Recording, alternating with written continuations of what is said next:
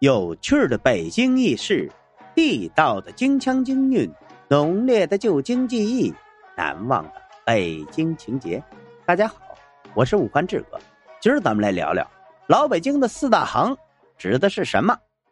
我们在介绍北京的老字号的时候啊，多次引用老北京的一句顺口溜，其中有一句是“腰缠四大行”。由于四大行早已衰败，鲜为人知啊，不少人。根据顺口溜的字面意思，误认为四大行是卖腰带的。其实啊，正确的解释应该为腰中缠着四大行钱庄的银票，比较富有，有腰缠万贯之意。知道了这句顺口溜的意思，我们就不难知道这四大行是什么了。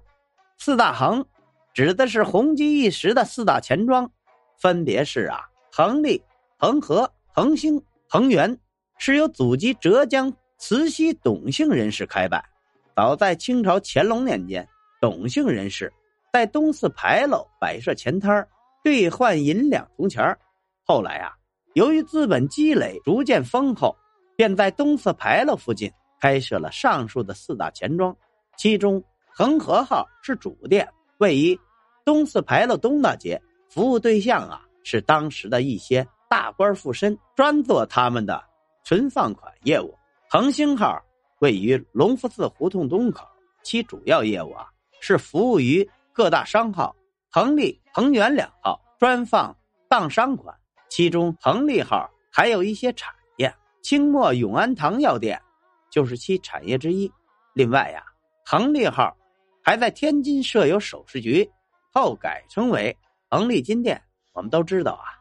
这古代的银两携带起来那是非常的不方便，而且呀，带着银两行在途中，也存在着安全的隐患呢。四大行由于资金雄厚，为了适应市场的需求，发行了银票，极大的方便了消费，很快在市场流通。再加上啊，四大行坚持其诚信兴业的经营理念，借着天时地利人和的优势，使四大行。享誉北京四九城到了光绪初年，四大行发展到了顶峰，在广大民众心中的地位啊，那是很高，在北京金融业内具有了举足轻重的作用。清咸丰三年（一八五三年），太平天国北伐军攻入直隶，京城内人心惶惶，持有银票的人纷纷把银票兑换成银钱，结果呀。造成两百多家钱铺倒闭，也有人因钱铺倒闭，持票人无法兑换银钱，手中的银票啊成了废纸一张，而四大行却未受到影响。可见呐，这四大行在北京金融业地位啊，那是举足轻重啊。光绪二十六年（一九零零年），八国联军入侵北京，沿途烧杀抢掠啊，京津一带钱庄是无一幸存的。遭到侵略者的大肆抢劫，四大行被洗劫一空啊！遭到灭顶之灾，最后仅留下了恒利金店。从此啊，北京的钱业也一蹶不振，金融中心也从北京移到上海。一九二八年，董氏家族将北京恒利金店关闭，转移到天津，同浙江同乡共同合资经营。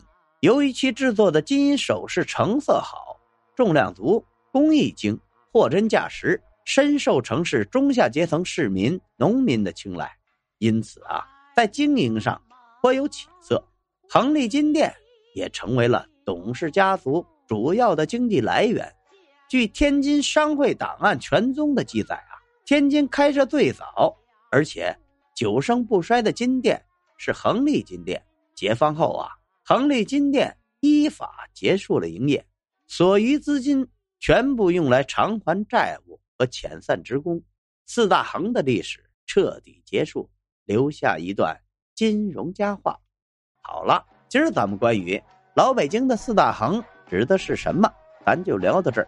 截止到今天为止啊，咱们的第十六章老北京的商业传奇，咱们就彻底播讲完毕。从下一章开始。咱们开始聊第十七章老北京的交通出行，欢迎您到时候收听，再见。